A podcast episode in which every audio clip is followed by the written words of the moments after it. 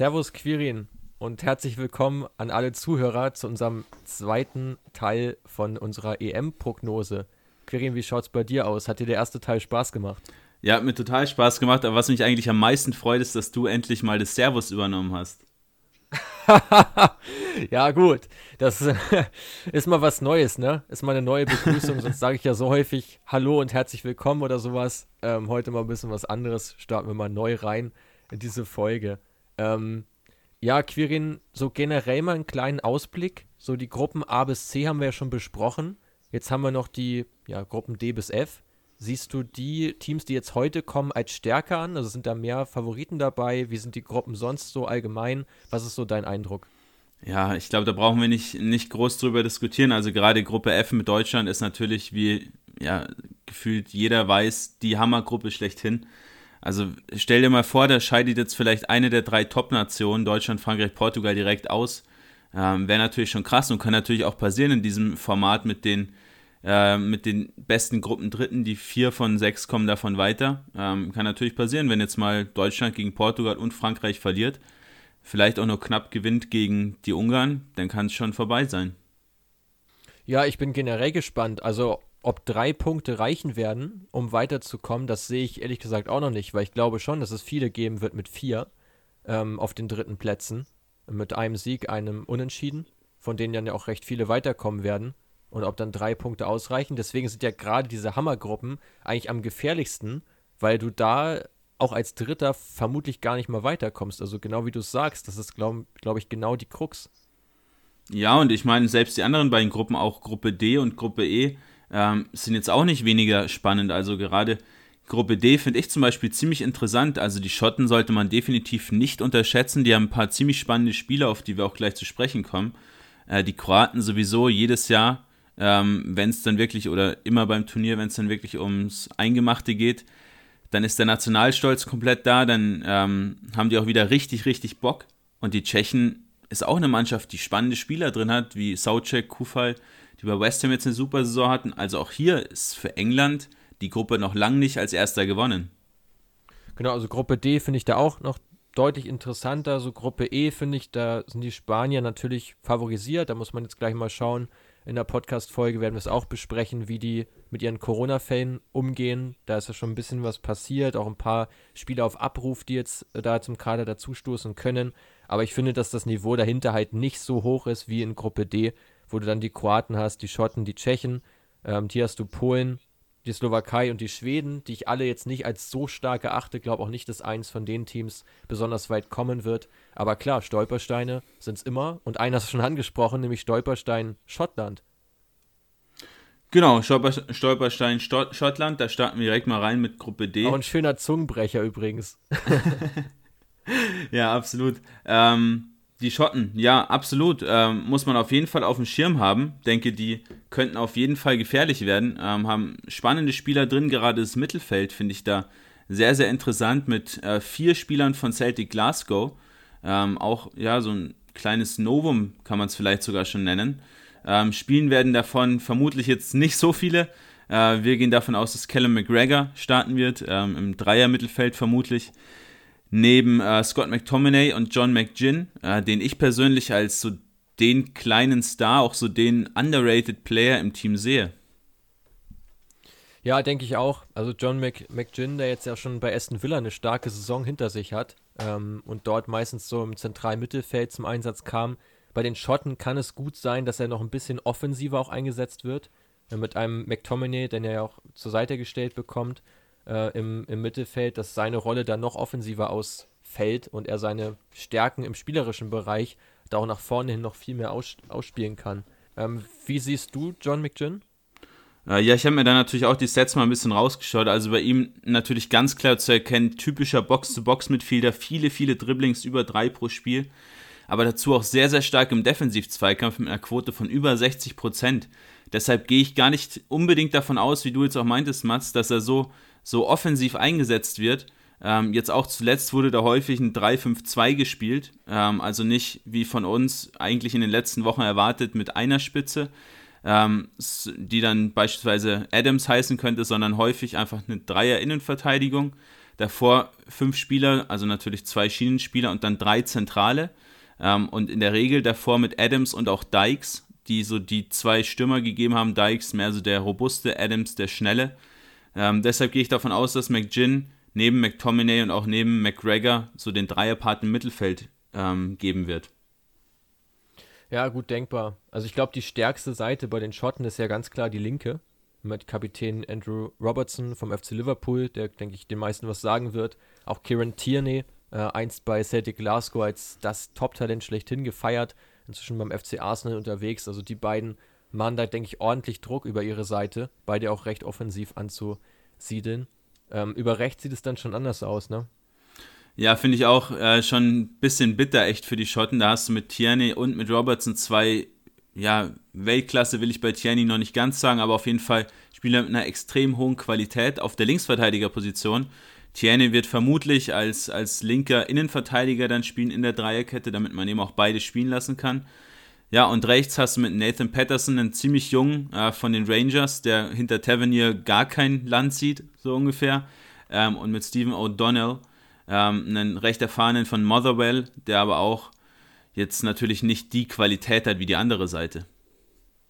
Ja, generell hast du diesen Celtic-Block ja schon angesprochen. Finde da ganz interessant, dass die Rangers ja Meister geworden sind ohne eine einzige Niederlage. Und trotzdem sucht man ja so Stammspieler von den Rangers vergeblich im Kader, was ja auch daran liegt, dass die Mannschaft von Steven Gerrard da ziemlich bunt gemischt ist, dass da gar nicht so viele Schotten mitspielen. Dürfte vielleicht auch den einen oder anderen überraschen, wenn man sich das schottische Nationalteam dann anschaut und nicht wirklich einen Spieler, einen Stammspieler findet vom ähm, Meister der Heimatliga. Was traust du den Schotten denn zu ähm, in der Gruppe? Ja, die Gruppe haben wir gerade schon besprochen. Also natürlich England der klare Favorit, ähm, aber ansonsten ist da schon ziemlich viel offen. Also natürlich England kann auch stolpern, vermute aber dennoch, dass sie durchgehen werden. Ähm, Kroaten schätze ich auch deutlich stärker ein eigentlich als die Schotten, aber wie gesagt, man hat es gesehen mit den Walisern zum Beispiel, auch mit den Iren, mit den Nordiren bei den letzten Turnieren. Selten, dass wirklich die Teams von der Insel dann auch mal in der Vorrunde rausgeflogen sind, weil eben dieser Kampfgeist da besonders da ist und gerade auch gegen die Engländer äh, wird man sich natürlich, ähm, ja, da wird man alles abrufen, was man im Tank hat. Das, das, das Nachbarschaftsduell schlechthin.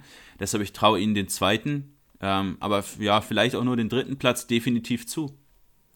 Also an alle Zuhörer, 18.06. um 21 Uhr mal fett anmarkern im Terminkalender. England gegen Schottland. Ist auch tatsächlich eins der Gruppenduelle, auf die ich mich am meisten freue, persönlich. Also das Spiel lasse ich mir da auf keinen Fall entgegen, weil ich glaube, dass es da ordentlich zur Sache gehen wird in diesem Spiel, weil die beiden Mannschaften mögen sich natürlich überhaupt nicht.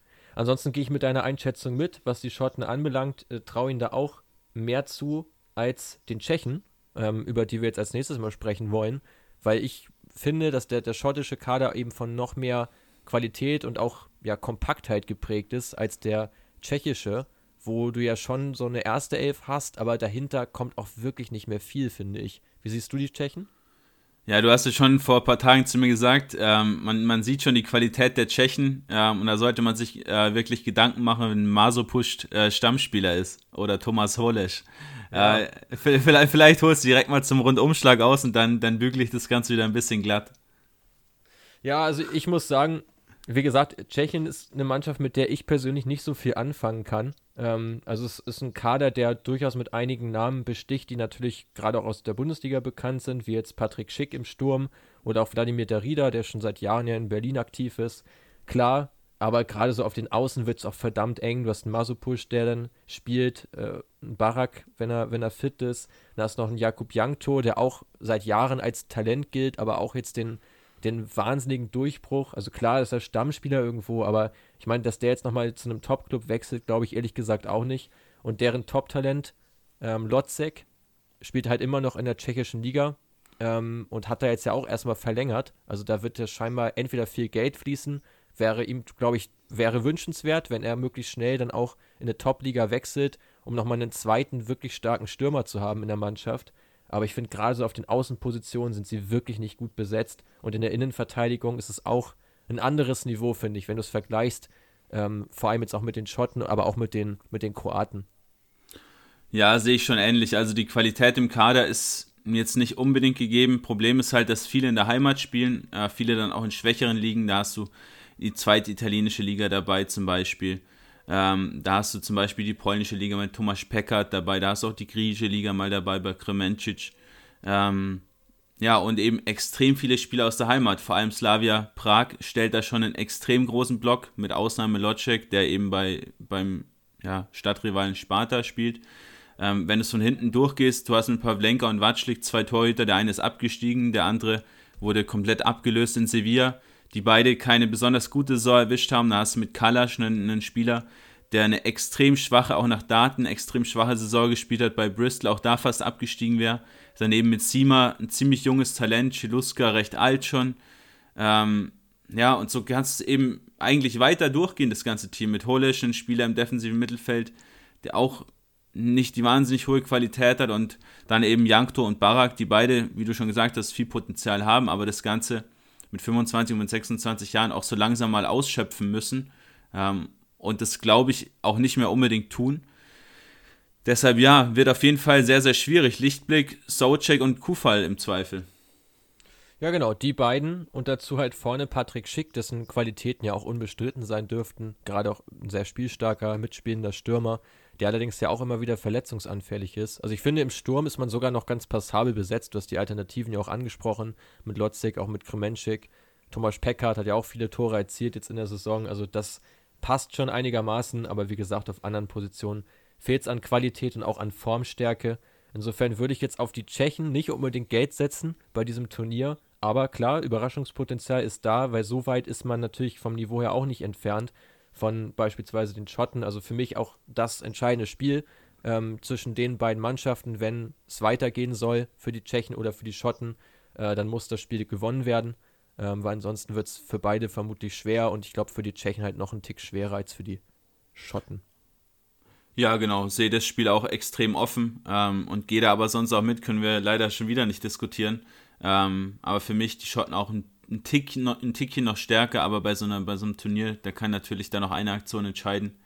Ähm, erstmal 5 Euro ins Phrasenschwein, aber ist, ist, ist im Zweifel so. Da, da kann Thomas Kalasch mit einer extrem schwachen Saison natürlich dann trotzdem in einem Spiel oder auch mal in drei Spielen über sich hinauswachsen. Ähm, aber das müssen wir niemanden von euch erzählen. Ähm, über sich hinauswachsen ist ein gutes Stichwort. Kroaten, ich habe es gerade schon gesagt, bei Turnieren eigentlich immer gefährlich und 2018 ja sogar extrem weit gekommen. Ja, also Kroatien ist halt eine absolute Turniermannschaft. Also man sieht es jetzt ja auch wieder, so in den, in den Quali-Spielen waren sie auch nicht besonders gut, haben sich da auch häufig echt schwer getan. Ich habe mir neulich auch mal die, die Highlights reingezogen, haben sie, glaube ich, gegen äh, Belgien gespielt, ne? Belgien haben sie, glaube ich, ja. 1-0 verloren. Das habe ich mir da auch mal angeschaut. Da war auch nicht viel zu sehen von den Kroaten offensiv. Ähm, haben da auch schon mit einer, einer sehr guten Elf gespielt, äh, die schon dicht dran war an der, an der A-Mannschaft, vielleicht noch mit ein paar Wechseln drin.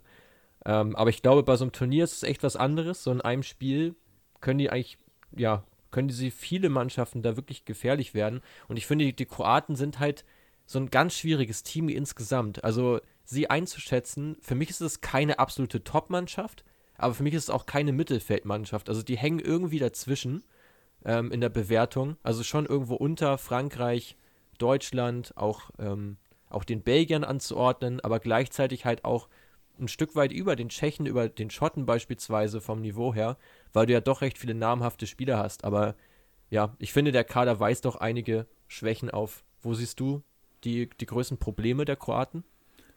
Äh, ganz kleine Innenverteidigung. Also da muss man auch mal schauen, ja. wie, man, wie man das alles jetzt gelöst bekommt. Äh, Dejan Lovren momentan mit einer Muskelverletzung raus. Ähm, Domagoj wieder, der von Jahr zu Jahr nach Datenbasis auch abbaut und auch subjektiv abbaut. Habe ich auch schon ein paar Mal live spielen sehen. Ähm, da kommt nicht mehr wirklich viel von dem. Dann hast du dahinter noch mit Miles Goric aus der heimischen Liga einen, einen recht erfahrenen Spieler. Und im Prinzip mit, mit Guardiol, der nach Leipzig geht, und mit Chaleta Zar zwei, zwei junge Spieler, die aber vermutlich beide jetzt auch nicht unbedingt starten werden. Chaleta Zar vielleicht noch anstatt von Lovren. Ähm, aber da sehe ich auf jeden Fall das größte Problem im Kader. Dazu eventuell die Recht, Rechtsverteidigerposition, weil Versalco ja auch quasi dauerverletzt ist und auch lange immer verletzt ist. Da muss man auf jeden Fall mal schauen, wie man die zwei Positionen da auch gut gestopft bekommt jetzt beim Turnier. Ja, also Innenverteidigung sehe ich auch als absolutes Kernproblem. Also für die Zukunft ist man vielleicht gar nicht so schlecht aufgestellt mit den genannten, die du schon angesprochen hast, mit Kaleta K. und auch mit Guardiol. Wenn er sich jetzt nochmal ein bisschen weiterentwickelt, auch in Leipzig Fuß fasst, da zum Stammspieler wird, dann hast du da für die nächsten Jahre auf jeden Fall eine starke Innenverteidigung. Aber äh, gerade für das Turnier jetzt ist es natürlich schon sehr in die Jahre gekommen, auch recht langsam beide Spieler, äh, die da spielen, wenn's, wenn Lofren spielen sollte. Und das unterscheidet sich natürlich maßgeblich vom wie ich finde, sehr starken zentralen Mittelfeld mit Brozovic und Modric, wo ich auch finde, dass sich beide ganz gut ergänzen. Kovacic kann man noch dazu nennen, Pasalic gibt es auch noch von Atalanta Bergamo, also schon auch ein, ich finde auch recht breit gefächert, so von Box-to-Box-Playern hin zu Deep-Lying-Playmakern. Es fehlt so ein bisschen die Zerstörerkomponente äh, in dem zentralen Mittelfeld bei den Kroaten, das ist schon auch recht, recht spielstark. Ähm, ich denke mal, dass sie viel auch über Stellungsspiel lösen werden äh, und da ist es natürlich dann auch wieder eine taktische Frage, in welchem System man eigentlich agiert. Ja, es ist ja tatsächlich eine Frage. Ich gehe mal stark davon aus, dass man mit, einem, mit einer Viererkette natürlich spielen wird. Ähm, mit einem Dreiersturm, also einem Flügelstürmer ähm, auf der einen Seite, Flügelstürmer auf der anderen Seite und einem klaren Zielstürmer.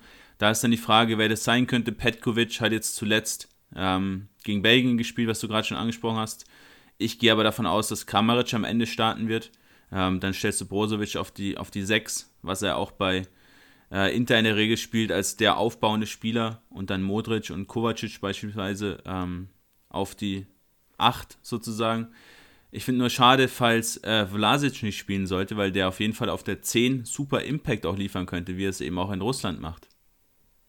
Ja, genau, den haben wir auch, als wir uns so ein bisschen auf die Teams vorbereitet haben, immer mal wieder auf dem Radar gehabt, äh, der da wirklich eine starke Saison für ZSK hingelegt hat, ähm, da auch sein, finde ich, sein bestes Jahr jetzt hatte. Ähm, und bin mal gespannt, ob er auch im Nationalteam jetzt mehr Fuß fasst, weil gerade die Kroaten ja schon recht eingespielt sind. Also, also auch viele alte Spieler so dabei, viele erfahrene Spieler, die wir jetzt gerade auch schon alle angesprochen haben. Ist schon eine recht, recht erfahrene Mannschaft und ich glaube, wenn es da nochmal sehr weit gehen soll, dann vermutlich jetzt auch, vermutlich jetzt auch bei diesem Turnier weil ich glaube, dass es danach auch so ein bisschen zum Umbruch kommen wird und das nicht nur in der Innenverteidigung, weil ich glaube, dass auch ein Luka Modric da nicht mehr so viele Jahre vor sich hat im Nationalteam. Ja, hast generell schon einige ältere Spieler, die jetzt auch in der letzten Zeit Leistungsträger waren, sei es jetzt ein Kamaric mit 29, das geht natürlich noch, ähm, aber dann Perisic 32, Modric 35, Badei 32, Obrozovic schon 28. Die Innenverteidigung hast du gesagt, dazu fehlt nach wie vor der Top-Torwart. Ähm, mit Livakovic hat man dann einen richtig guten Rückhalt zwar, aber der spielt natürlich auch nur in Kroatien bei, bei Dynamo. Ja, ich denke, für den großen Coup reicht es wieder nicht, aber ist auf jeden Fall wieder so Dark Horse, Underdog Story möglich, dass man vielleicht wieder bis ins Viertelfinale, Halbfinale oder sogar noch ein bisschen weiterkommt. Dann lass uns nochmal über die Engländer sprechen. Ähm, die dürften ja der haushohe Favorit sein, nicht nur in der Gruppe, sondern auch beim gesamten Turnier. Gehst du mit England als Turnierfavorit?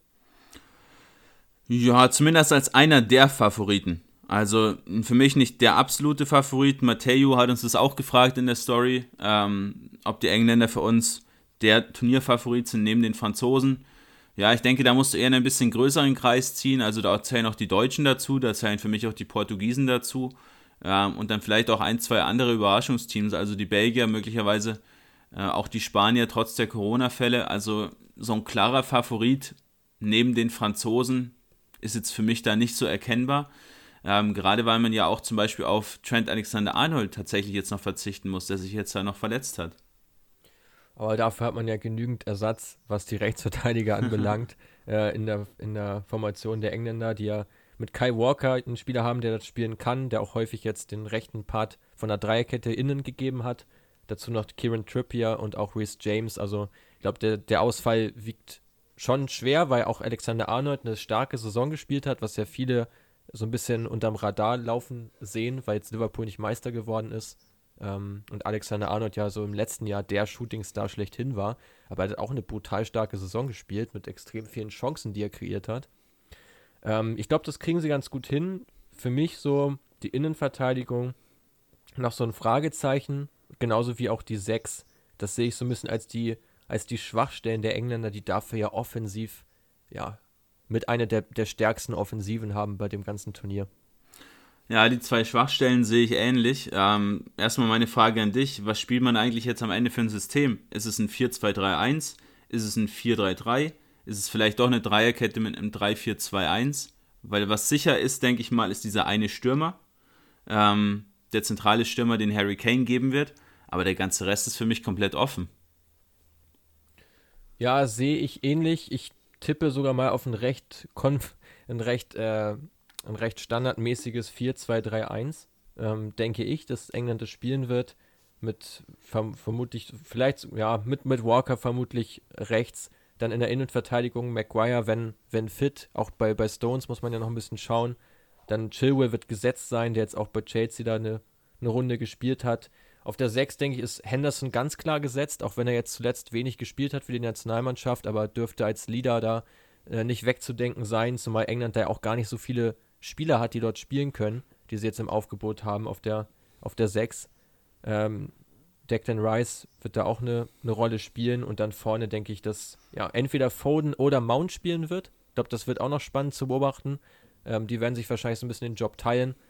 Ja, Sancho, dazu noch ja, Sterling oder Rashford, auch eher Sterling würde ich sagen und Kane dürfte ganz klar gesetzt sein. Also von Kane hängt bei England, glaube ich, extrem viel ab, aber auf den kannst du dich halt auch immer verlassen. Selbst in der Saison, wo Tottenham jetzt wirklich nicht gut abgeschnitten hat, hat Kane wieder eine grandiose Saison gespielt.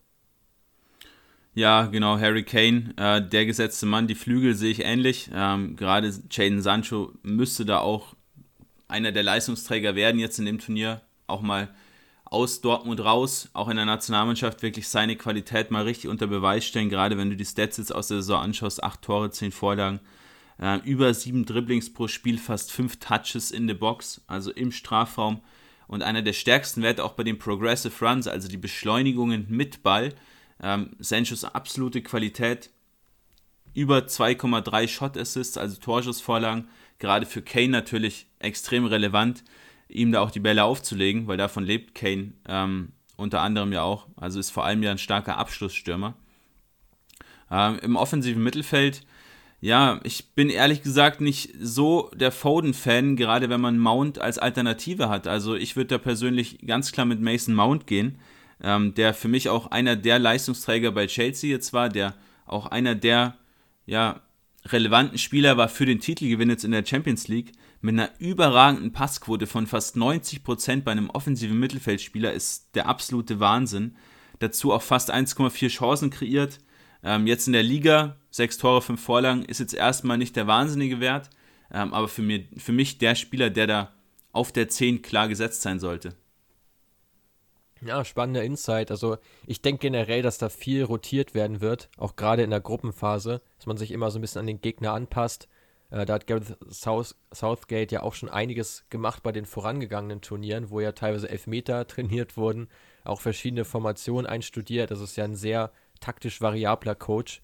Ähm, deswegen glaube ich gar nicht mal unbedingt, dass England da immer so statisch unterwegs sein wird. Spannend wird es dann ab Achtelfinale zu sehen sein, wer tatsächlich spielt und wer von der Bank kommt. Aber ich glaube, dass sich das bis dahin, bis auf Harry Kane, immer mal wieder so ein bisschen verändern wird. Prima. Äh, von der wahnsinnig talentierten Mannschaft, von der wahnsinnig starken Mannschaft zu den Slowaken.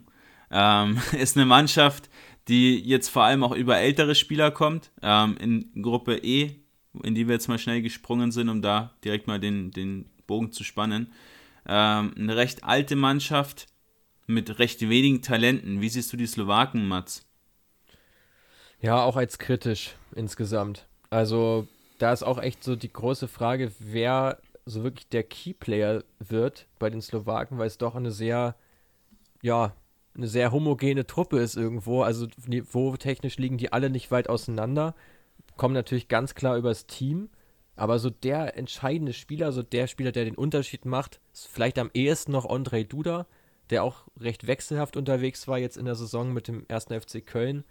Aber ansonsten, ja, also das zentrale Mittelfeld finde ich da noch mit am besten. So das Herzstück der, der Mannschaft, da ist viel Erfahrung drin, viel Zweikampfstärke auch vorhanden. Das wird natürlich auch der Schlüssel sein für die, für die Slowaken. Aber ja, ich sehe noch nicht, wo die kreativen Momente herkommen sollen und welcher Stürmer auch letztlich dafür für die Tore sorgen wird. Wie siehst du die Slowaken? Ja, recht ähnlich. Also die kreativen Momente im Prinzip eigentlich von Duda. Ähm, was anderes ist da kaum zu erwarten. Mit, mit Lobotka, mit Rosowski und auch mit Hamzik hat man da schon auch drei andere Spieler im Zentrum, die auch noch eine ordentliche Qualität haben. Gerade Hamzik, der jetzt ja äh, gestern zu Trabzonspor gewechselt ist. Ein Spieler, der auf jeden Fall auch im Offensivsektor, im Offensivsektor im letzten Drittel noch für ja, schöne Schüsse zum Beispiel sorgen kann, für Torgefahr sorgen kann, aber ist mit 33 jetzt natürlich auch nicht mehr der Jüngste. Ähm, die Stürmer sind tatsächlich eines der Hauptprobleme. Ähm, mit Michael Duris, der jetzt in Zypern zweimal getroffen hat in der Saison, mit Robert Bosenik mit einem Tor für Feyenoord ähm, und jetzt nachnominiert, nachdem man durch ein, zwei Ausfälle, unter anderem von David Strelec, äh, den ich ganz gern gesehen hätte, von Bratislava, den jungen Stürmer, haben jetzt unter anderem noch Ivan Schranz nachnominiert, der äh, von Jablonec jetzt auch im, in den letzten Tagen zu Slavia Prag gewechselt ist, ist somit der Stürmer, der zumindest die erfolgreichste Saison hatte mit 13 Treffern ähm, in Tschechien. Aber ja, muss man mal abwarten. Also es klingt jetzt auch nicht gerade nach hoher Qualität, wie du dir äh, vorstellen kannst. Ja, und hinten hängt vieles, denke ich, von Milan Skriniar ab, vom, von Inter Mailand, äh, der in der Innenverteidigung dann unterwegs ist, aber auch so daneben. Also Satka, auch Wafro oder Hubuchan äh, dann auf der, auf der linken Seite. Das ja, sind natürlich jetzt keine großen Namen, sagen wir mal so. Und ich finde, dass auch generell im Kader jetzt wenig Luft nach oben ist. Also Bozenik und Strelic hast du angesprochen. Denen wird vielleicht die Zukunft gehören, auch gerade wieder da im Sturm. Ein paar Talente da, aber gerade so in der Abwehr, im Mittelfeld, äh, wie wir sie zum Beispiel auch bei der Ukraine gesehen haben, da vielleicht gerne nochmal in die erste Folge reinhören, wo wir über die Ukraine gesprochen haben, die ja doch einige talentierte Spieler noch im Kader haben, die jetzt auch schon Einsatzzeit bekommen. Das sieht man bei den Slowaken jetzt momentan nicht. Ähm, siehst du vielleicht noch den Torwart, nämlich Dubravka, als Schlüsselspieler, wenn es klappen soll, fürs Weiterkommen? Ja, absolut. Also für mich Skrinja und Dubravka auch die zwei Stars im Team, die da den Laden hinten zusammenhalten müssen. Dubravka jetzt aber auch über weite Teile der Saison verletzt gewesen ähm, für, für Newcastle. Von daher auch hier ja, schwierig zu sagen. Auf der Torwartposition auch mit Rodak noch einen zweiten Torhüter, der aber auch nicht viel gespielt hat aufgrund ähm, Verdrängung auf, auf Nummer zwei, auf den Nummer 2 Posten bei Fulham. Ja, schwierig zu sagen. Generell auffällig extremst viele Legionäre im Team. Ist das Team mit den meisten Legionären der ganzen EM. Ähm, aber häufig spielen die Teams einfach im Ausland dann gar keine Rolle bei ihren Teams. Also du als, als Neapel-Fan, Mats, wirst ja mit Lobotka ganz gut mitbekommen, der auch da nicht wirklich eine Rolle spielt. Dann hast du Benisch, der in, Gladbach keine wirkliche Rolle gespielt hat. Ähm, und so kannst du es im Prinzip auf den ganzen Kader runterbrechen. Haraschlin bei Sassuolo keine wirkliche Rolle und so weiter und so fort. Ja, auch Herr, auch Herrn Pekarik hat dann so ein bisschen von den Wechseln auf der Trainerposition profitiert bei der Hertha, dass er mal wieder gefragt war. Der war ja auch über ein, über anderthalb Jahre komplett raus aus der Mannschaft. Ähm, dazu ja Marek Hamschick, hast du ja auch schon angesprochen, der ja erst nach, nach China gewechselt ist, nachdem er bei der SSC Napoli aussortiert wurde. Lobotka, der auch nicht wirklich eine Rolle spielt. Also gerade so in den Top-Ligen sind die Spieler, die dort aktiv sind, nicht wirklich gefragt oder so ein bisschen, ja, fünftes Rad am Wagen. Ähm, insofern, ja, sehe ich schon schwierig äh, für die Slowaken, da in der Gruppe wirklich einen Fuß an die Erde zu bekommen, einfach weil die Qualität nicht wirklich hoch ist. Also sind wir uns, denke ich, einig, äh, da wird es nicht weitergehen. Ja. Dann sprechen wir über die Polen. Ähm, Polen im Vergleich zu den Slowaken mit Spielern, die talentiert sind und trotzdem im Ausland schon eine ordentliche Rolle spielen. Zum Beispiel Jakub Moda bei Brighton. Ja, genau. Und da kann man ja mehrere nennen. Einer davon spielt ja in der Innenverteidigung, ist ja auch einer deiner Lieblingsspieler. Ja, ähm, Michael Helig, ähm, finde ich, find ich ganz, ganz spannend. Habe es ja auch ähm, im Podcast über die Championship schon mal mal angekündigt, dass er auch letztes Jahr, ähm, als er noch in Polen gespielt hat, schon durch extrem gute Daten aufgefallen ist. Ähm, auch der bei uns absolut auf dem Radar schon war. Ähm, sehr, sehr starke Defensiv-Zweikampfquote, sehr viele Balleroberungen. Ähm, bei ihm muss man mal schauen, ob er dann am Ende auch spielt, gerade weil der, ja, Talent, der äh, recht erfahrene Kami Glick da ja immer noch eine ziemlich große Rolle spielt, gemeinsam mit Jan Bettnerik vermutlich da das Innenverteidiger-Duo auch bilden wird. Ja, oder man spielt halt in Dreierkette, mit einer Dreierkette. Das ist ja auch so die große Frage, wie die Polen da agieren. Ich kann mir da eine Dreierkette gut vorstellen, mhm. mit Kryczowiak dann direkt vor der Abwehr. Dann hast du eben Moda, hast du ja schon angesprochen, auch Zielinski finde ich ein super spannender Spieler. Übrigens auch äh, für all diejenigen, die sich für Spieler mal interessieren, die auch gerne aus der zweiten Reihe mal abziehen, die sollten auf jeden Fall mal auf Zielinski achten. Ähm, ist ein Spieler mit einer großen Dynamik, der eigentlich immer, wenn er die Chance hat, auch abzieht ähm, aus, der, aus der Distanz, damit auch recht erfolgreich fährt. Also das kann mit Sicherheit nochmal ein guter Faktor sein für die Polen. Und dann haben wir natürlich vorne den Rekordmann. Ja, Robert Lewandowski ist natürlich auch hier, äh, wie jetzt gerade bei den Engländern auch schon besprochen, auch hier ähm, der Mann in der Spitze, der es quasi regeln soll, noch, noch mal deutlich mehr auch bei, als bei anderen Teams, die dann auch ihren Stürmer haben, der dann vorne die Tore machen soll, aber Lewandowski ganz klar, Spiel komplett auf ihn zugeschnitten. Äh, muss man nochmal schauen, wer neben ihm aufläuft. Vermutlich Karol Swiderski äh, von PAOK, der jetzt gerade nach dem Ausfall von Milik da vermutlich in die Rolle reinschlüpfen dürfte. Ähm, dazu noch Kovnatski natürlich, den man aus Düsseldorf kennt. Ähm, ja, auf jeden Fall eine spannende Offensive. Du hast gerade Zielinski und Moda schon angesprochen. Beide, gerade Zielinski natürlich extrem offensiv gefährlich ähm, aber auch Jakub Moda, vor allem die Stärke in der Offensive, also im Defensiv-Zweikampf recht schwach mit 45% Zweikampfquote da nur. Ähm, also da ist schon ganz, ganz elementar, dass Krychowiak da dahinter auf der 6 den Job alleine erledigen kann und da vor allem auch gut erledigen kann, um den beiden eben den Rücken freizuhalten. Ja, ich glaube, davon hängt auch die gesamte Statik ab bei den Polen, ob wenn das funktioniert, dass sie da extrem kompakt dann auch stehen und ihre Stärken ausspielen können gerade im zentralen Mittelfeld. Und wenn nicht, ja, dann wird es natürlich auch eng, weil ich finde, auch die Abwehr ist nominell jetzt nicht die stärkste. Du hast einen erfahrenen Glick, der natürlich ins Team gehört. Auch Bettnerex sehe ich persönlich etwas kritisch. Das ist jetzt nicht datenbasiert, sondern eher subjektiv. Bin ich kein großer Fan von ihm. Dann hast du den jungen Helik noch dazu, der auf dem Niveau noch nicht so die Erfahrung hat. Also könnte das zum Problem führen, aber dahinter hast du natürlich mit, mit Chesney nochmal einen brutal erfahrenen Keeper. Also ich finde bei den Polen spannende Mischung insgesamt mit einigen dynamischen und ja, und äh, spielintelligenten Akteuren. Und gerade Zwiderski muss ich da auch nochmal hervorheben. Neun Tore, sieben Vorlagen in 25 Spielen für Pauk. Ich glaube, dass der bei vielen gar nicht so auf dem Schirm ist, ähm, als, als Nebenmann von Robert Lewandowski. Und der könnte natürlich gerade von Levi extrem profitieren, weil sich die Abwehrreihen natürlich auf Lewandowski konzentrieren werden. Dadurch gibt es vermutlich noch mehr Räume für Swiderski.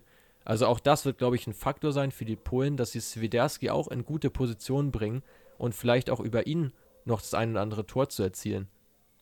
Ja, absolut richtig. Ähm, zum Abschluss der Polen würde ich noch gerne einen Mann in, oder einen Namen in den Raum werfen, und zwar Kamil Piatowski. Ähm, dürfte jetzt keine wahnsinnig große Rolle spielen bei diesem Turnier, ähm, aber sehr, sehr hoch veranlagt. 20-jähriger Innenverteidiger, richtiges Biest, wahnsinnig stark auch in der Luft. Ähm, von Rakow, ähm, die ja das Überraschungsteam sind jetzt in der, in der polnischen Liga, in der Extraklasse, ähm, sich da auch ja fast sogar zum Meister gekrönt. Ähm, wechselt für 5 Millionen Euro jetzt auch im, äh, im Sommer zu Red Bull Salzburg, also ein Spieler, den man auf jeden Fall für die nächsten Jahre, gerade wegen Glick, dann auch so ein bisschen ausgedient hat, auf dem Schirm haben sollte. Ja, sehr schön. Also cooler Insight nochmal. Ähm, ich will auch noch gerade eine Sache sagen, was mir gerade nochmal deutlicher aufgefallen ist, dass ja die Polen einige von eine von ganz wenigen Mannschaften bei dem Turnier sind, die wohl mit Doppelspitze spielen werden. Die kannst du fast an einer Hand abzählen.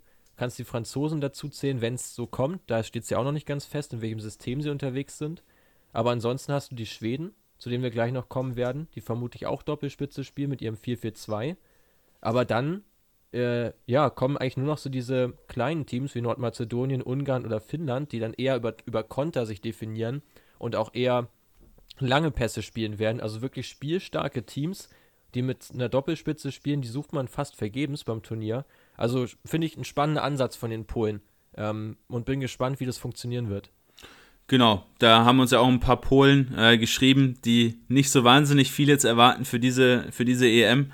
Äh, sehe ich tatsächlich ein bisschen anders. Also sehe ich hinter den Spaniern auch als das zweitstärkste Team in der Gruppe, gerade eben weil da so ein kleiner Umbruch jetzt schon stattfindet. Dazu noch einen Lewandowski in absoluter Topform. Ähm, könnte auf jeden Fall ins Achtelfinale, vielleicht sogar ins Viertelfinale gehen. Also vom Achtelfinale würde ich da auch wirklich stark ausgehen. Alleine schon deswegen, weil ich die Slowaken da nicht als stark genug erachte. Und da werden die Polen mit Sicherheit äh, ihre vier Punkte holen und das wird reichen, um weiterzukommen, denke ich schon. Wie siehst du die Schweden? Ja, ungefähr auf Augenhöhe äh, mit den Polen. Vielleicht nicht ganz. Ähm, haben ja auch so ein bisschen eine Torwartproblematik mit Olsen und Nordfeld, die jetzt beide nicht mehr wahnsinnig auf der Höhe sind. Olsen, ähm, die Nummer 2 bei Everton, Nordfeld bei ähm, Gençler Birgli in der Türkei zwar gespielt, aber da auch vor allem gegen den Abstieg gespielt. Ja, dazu eine bisschen alte Innenverteidigung mit einem Lindelöf, der jetzt auch nicht so unfassbar gesetzt ist bei Man United. Dazu mit Swanberg und vor allem Kulusewski auch zwei Corona-Fälle jetzt noch zu beklagen.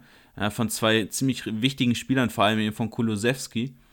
Muss man mal abwarten, wie sich das entwickelt und über allem steht natürlich der verletzungsbedingte Ausfall von Zlatan Ibrahimovic. Klar, Ibra über Jahre der, der Fixpunkt im Sturm.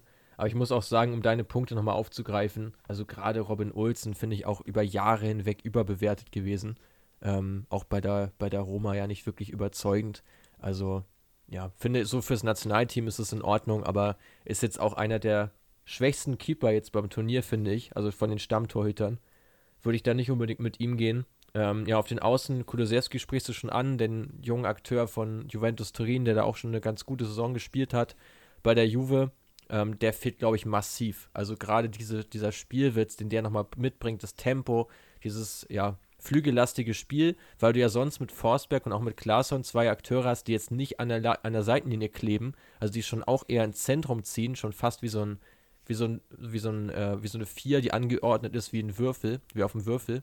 Also dieses 4-4-2 von den Schweden schon auch mit zwei eher offensiven Mittelfeldspielern als mit jetzt einem klassischen linken und einem klassischen rechten Flügelspieler.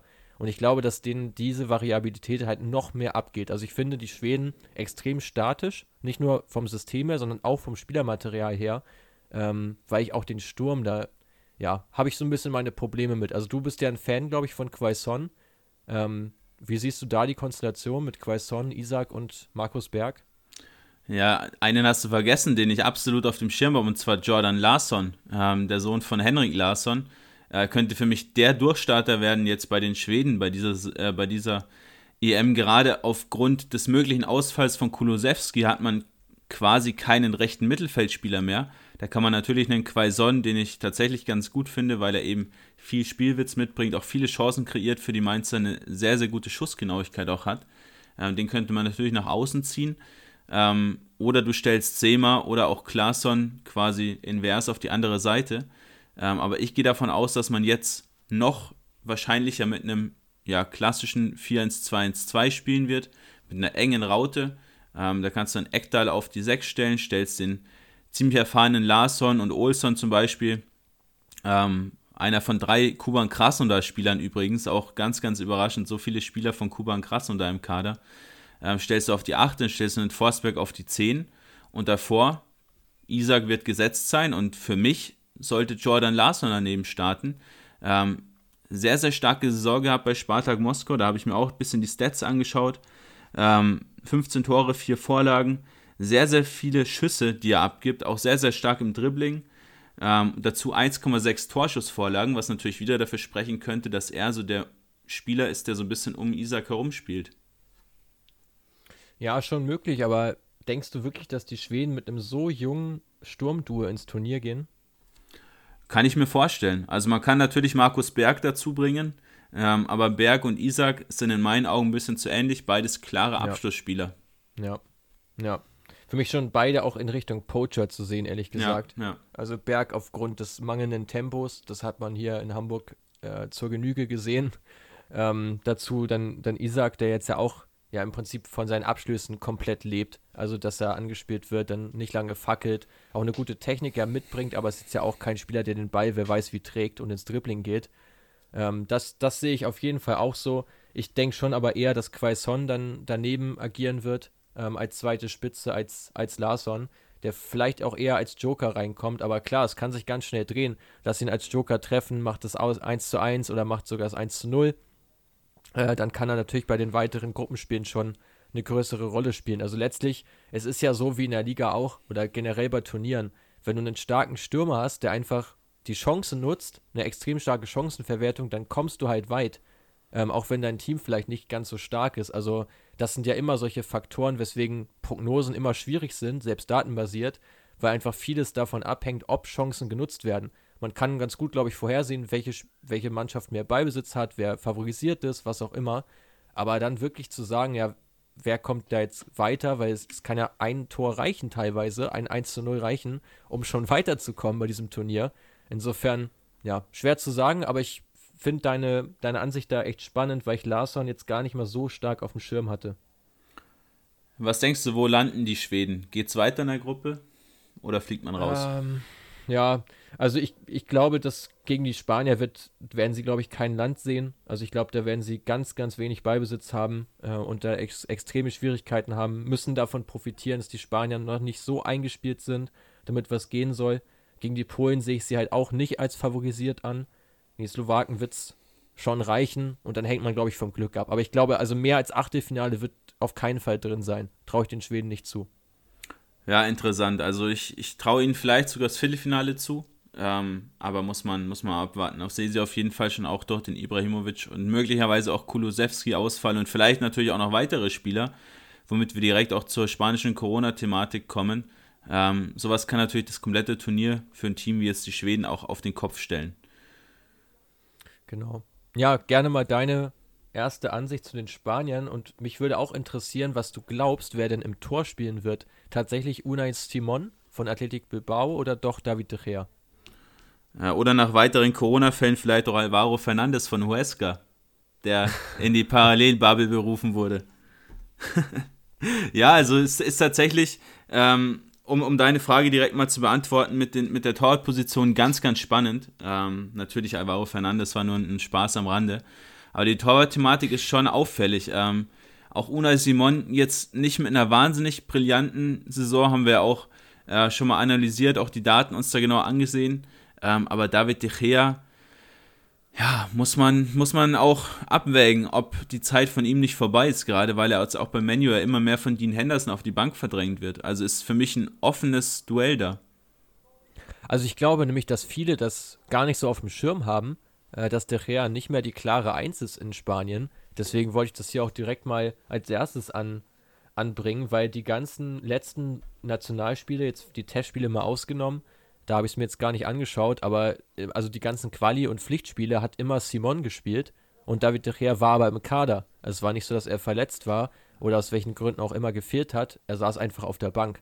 Und ich kann mir gut vorstellen, dass die Spanier, die jetzt ja generell so einen Generationswechsel eingeleitet haben, auch durch die Nichtnominierung ja von Sergio Ramos, da wirklich viele alte Zöpfe mal abgeschnitten haben und äh, auf sehr junge Spieler setzen, jetzt auch schon in der Startelf ähm, dass es auch die Torwartposition mit einbezieht.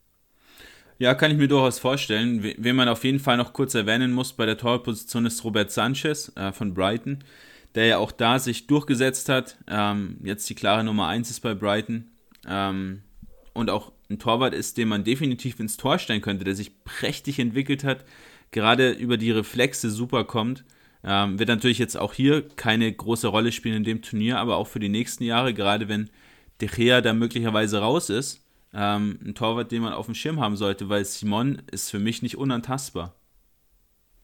Man hat es ja auch bei Kepa gesehen, wie schnell es gehen kann, ja. ähm, von 0 auf 100 und wieder von 100 auf 0 zu fallen. Also er ist der teuerste Torwart der Welt, ähm, der dann bei Chelsea degradiert wurde, aufgrund wirklich extrem schwacher Leistungen, die sich auch datentechnisch so belegen lassen. Ähm, und der spielt ja praktisch jetzt auch, ja, auch im Nationalteam erstmal eine untergeordnete Rolle ähm, was ja auch ganz klar zeigt, dass sich sowas halt ganz schnell auch verändern kann. Und ich glaube, dass die Spanier da schon auch stark nach Form gehen werden. Ähm, eine weitere Überraschung ist ja auch Cesar Aspilicueta, der es jetzt ja wieder in die Nationalmannschaft geschafft hat, ähm, nachdem er da auch lange nicht berufen wurde. Ja, es ist auch so eine Sache, der, die wahrscheinlich auf Basis der mangelnden Alternativen da getroffen wurde. Ähm, Finde es auf jeden Fall richtig, weil Aspilicueta sich das nach der Saison und auch nach den letzten Spielzeiten bei Chelsea absolut verdient hat, auch im Nationalteam zu spielen. Ähm, ist aber natürlich jetzt auch gemeinsam, auch mit Laporte, der jetzt auch erst ein Spiel gemacht hat nach seiner Einbürgerung, ähm, jetzt auch ein Spieler, der natürlich jetzt nicht so wahnsinnig für die Zukunft steht. Ähm, aber klar ist natürlich auch, du kannst nicht nur mit äh, jungen Spielern wie Petri oder Dani Olmo etc. spielen, sondern da tut so ein bisschen Erfahrung auch ganz gut und gerade Aspilicueta, der ein wahnsinniger Leader ist, der kann da auch weiterhelfen, gerade bei der recht jungen und auch auf ja, spanischem Niveau, im Falle von Laporte unerfahrenen ähm, oder wenigen Erfahrung auch durchaus helfen, da einfach Stabilität zu geben. Stabilität ist ein gutes Stichwort. Ähm, Dustin Esser fragt uns, wer für den Aufbau bei den Spaniern zuständig ist. Was denkst du denn? Ja, da müssen wir vielleicht mal kurz ausholen und generell mal kurz über diese Corona-Thematik sprechen, weil auf der Doppel- oder auf der 6, besser gesagt, ob es eine Doppel-6 ist, muss man mal abwarten, äh, was das Spielsystem auch hergibt, vermutlich ein 4-3-3.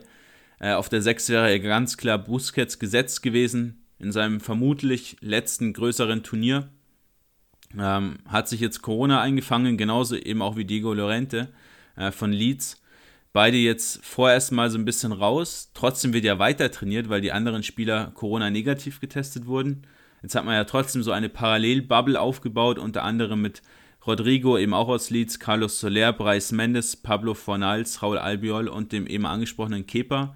Und dazu ähm, auch elf Spieler aus der U21 in diese Parallelbubble eingeführt, weil man vermutlich damit rechnet, dass noch mehr Corona-Fälle ähm, ans Tageslicht kommen. Kurz dazu, wir wollen es gar nicht so weit auffächern, aber kurz dazu, Mats, wie könnte das die spanischen möglicherweise auch Titelhoffnungen einschränken? Ja, schon ziemlich massiv, denke ich. Ähm, durch diese ganzen Wechsel, diese ganze Ungewissheit auch im Team und alleine der Ausfall von Busquets wiegt, wiegt ja schon extrem schwer. Wenn du überlegst, dass Ramos fehlt, der gar nicht nominiert wurde, dann Busquets, der noch ausfällt. Also das sind ja zwei absolute Stützen auf die letzten Jahre gewesen bei La Furia Roja. Also das ist schon ziemlich einschneidend. Und ich meine, wenn das jetzt noch weitere Akteure betrifft, die Qualität wird mit Sicherheit nicht steigen. Ganz egal, wie man jetzt nachnominiert, bei einem Respekt vor den Akteuren, die da noch nachrücken.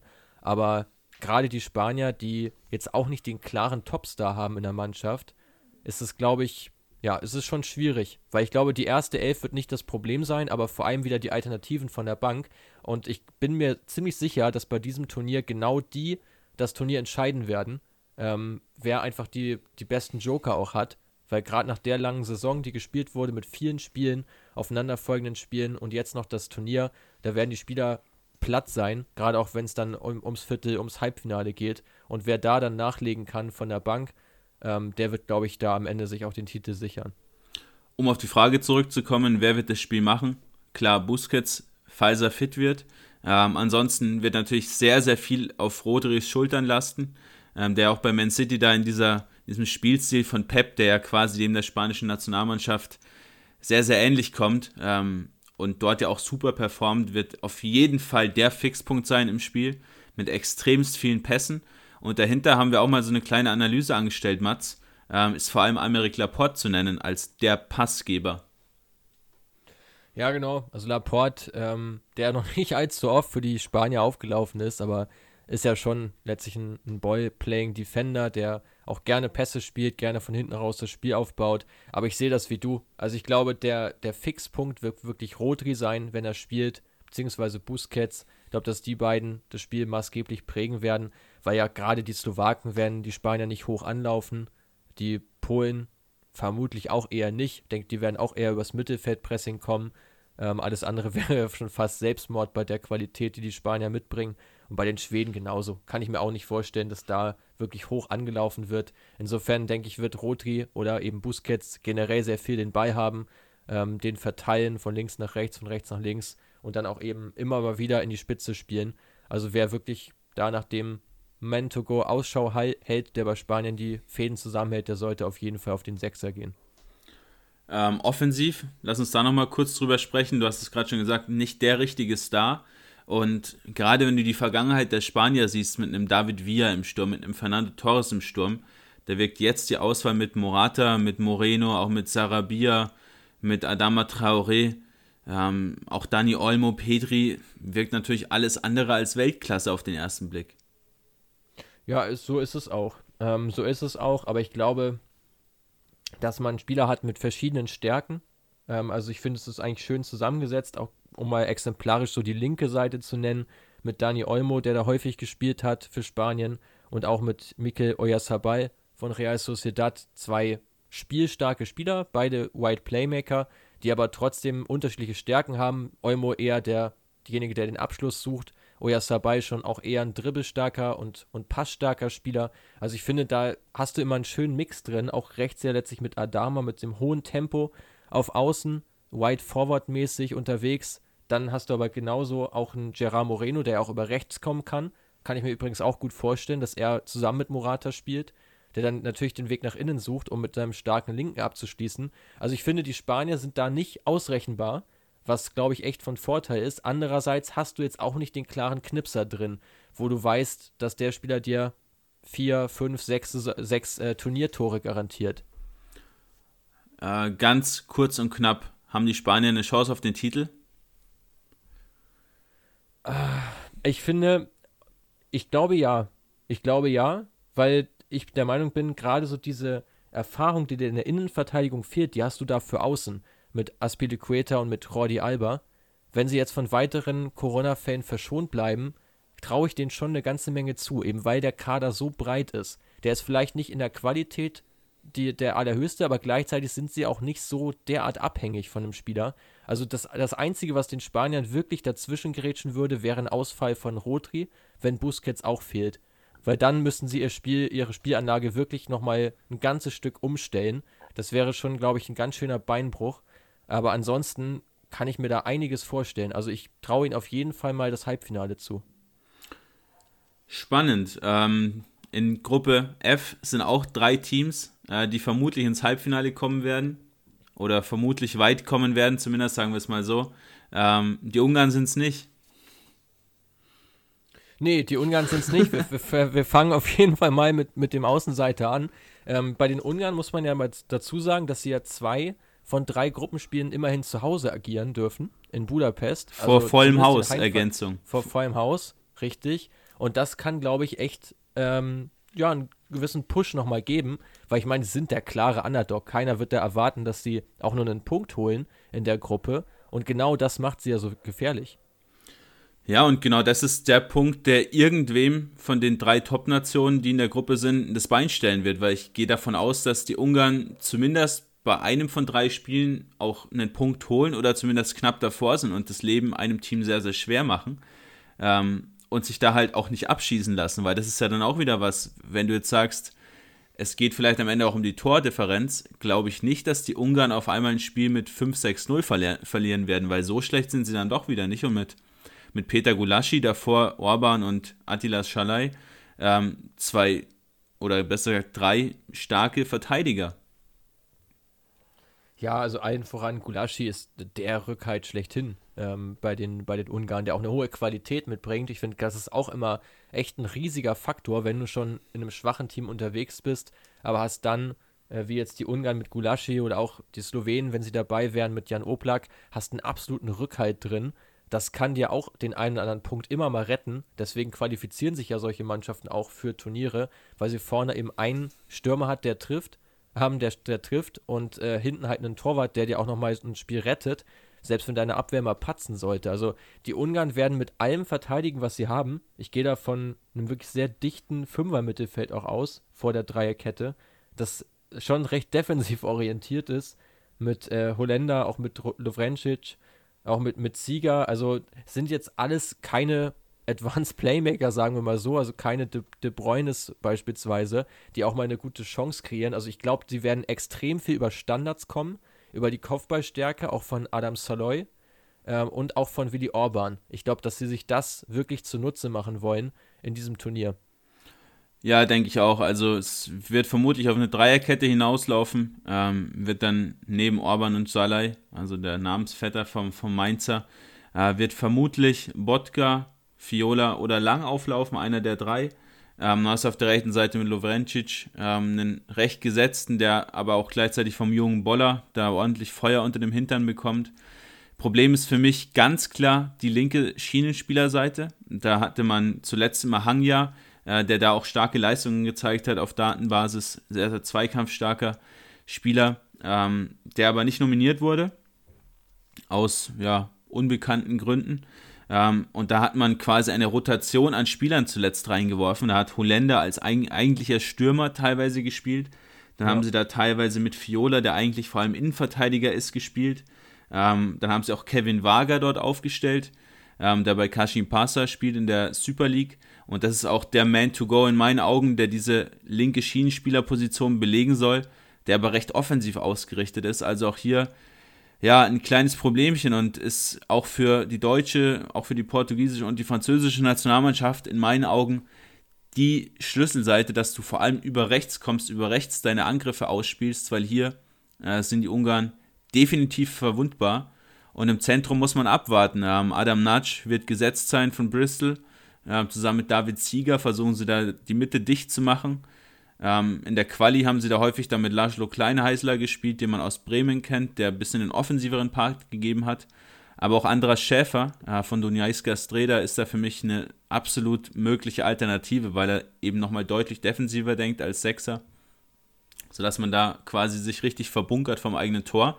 Und dann hast du schon richtig gesagt, die Standards werden elementar und dazu äh, vor allem auch die Schnelligkeit von Roland Salai aus Freiburg, der häufig zusammen mit, äh, mit Adam Scholley zusammen die Sturmspitze gebildet hat, den man versucht dann auch mal lang zu schicken. Ja, ich finde, das ist auch ein gelungenes äh, Stürmerpaar. Also, wenn wir da mal den Vergleich ziehen zu den Finnen, die ja auch vermutlich mit Doppelspitze auflaufen werden, ähm, wo du dann Timo Pukki hast und daneben nicht wirklich jemanden, vielleicht, vielleicht Robin Loth, den du schon angesprochen hast im letzten Podcast. Wie jetzt hast du die Connection zwischen Saloy und Saloy, also die, die sich ja im Prinzip äh, namenstechnisch ähneln, äh, vielleicht von der Schreibweise ja nicht ganz, aber ich finde, das Paar, das stimmt. Also du hast einen Targetman, du hast einen Mobile Striker jetzt in der Rolle, der sonst ja in Freiburg auch häufig über den Flügel gekommen ist, aber schon auch im Sturm spielen kann. Ich glaube, das passt ganz gut zusammen. Äh, und wie gesagt, also für die Ungarn sind, glaube ich, lange Bälle und vor allem auch Standardsituationen das beste Mittel. Wie gesagt, wir haben die, die Kopfballstärke ja schon angesprochen von Saloy im Sturm, aber auch von Willi Orban, aber auch natürlich von Attila Saloy aus der Abwehr, der auch mit 1,92 da ordentlich Gardemaß mitbringt um bei Standardsituationen sich richtig reinzuhauen.